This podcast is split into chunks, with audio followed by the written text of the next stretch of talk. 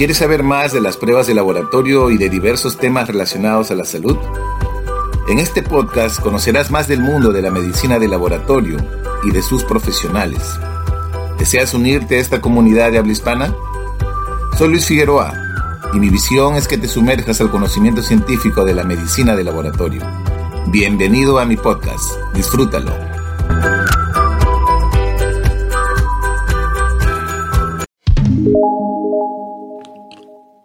Hola y feliz día para todos.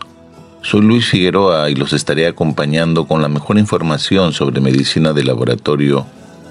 Bienvenidos a un nuevo episodio de tu podcast preferido.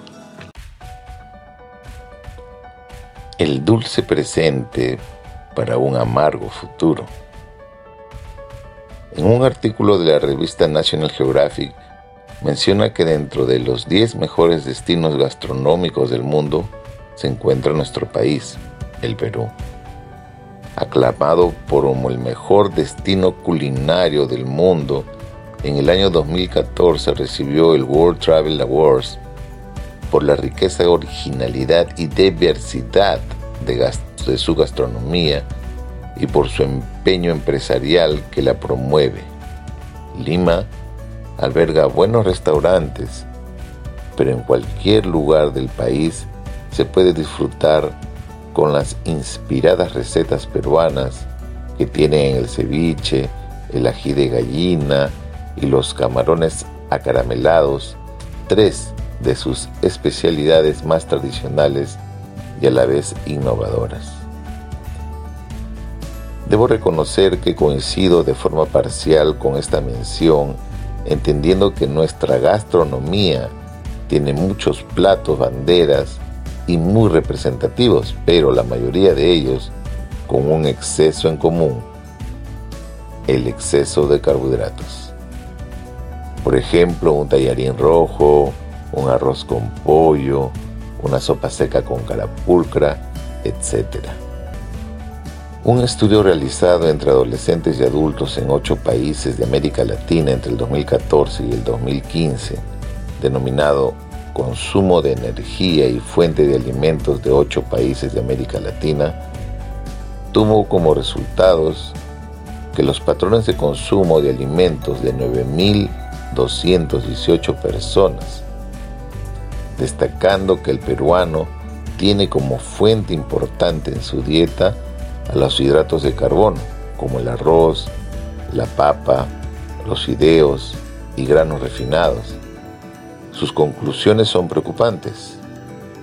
Explica que el rol de estos factores dietéticos influye en el aumento del sobrepeso, obesidad y otras enfermedades crónicas transmisibles en América Latina, como la diabetes, enfermedades cardiovasculares o la enfermedad renal. Esta dulce realidad, donde nuestra principal fuente de carbohidratos se transforma metabólicamente en el dulce monosacárido o azúcar simple conocido como glucosa, se refleja en una amarga realidad llamada diabetes mellitus. El número de peruanos con diabetes sigue aumentando día a día en nuestro país y la causa principal de su veloz crecimiento es el importante cambio en el estilo de vida de la población peruana caracterizada por una ingesta excesiva de alimentos de alto contenido calórico, como los alimentos procesados, comida chatarra y bebidas azucaradas, así como una reducción en la actividad física que conllevan a las altas tasas de sobrepeso y obesidad.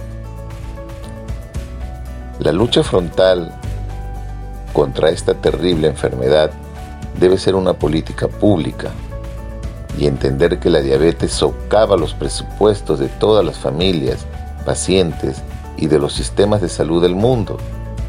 Esta enfermedad genera un gasto de bolsillo y potencial gasto catastrófico si los pacientes no tienen una cobertura de salud. En el 2019, el gasto total en salud relacionado a la diabetes en el mundo entre adultos con esta enfermedad fue en promedio de 760 miles de millones de dólares. Y si afrontamos desde ahora esta lucha implementando, por ejemplo, un programa nacional de prevención de diabetes, estaríamos evitando un amargo futuro. Unámonos en este esfuerzo desde donde estemos. No permitamos que este dulce presente termine siendo un amargo futuro para nosotros o los nuestros. Gracias. Hasta aquí llegamos con este episodio. Feliz fin de semana para todos. Cuídense y bendiciones para todos. No olvides que el hombre nunca sabe lo que es capaz hasta que lo intenta. Gracias. Gracias por escucharme y te invito a que continúes siguiendo los episodios en mi podcast. Nos vemos hasta un próximo episodio. Cuídate.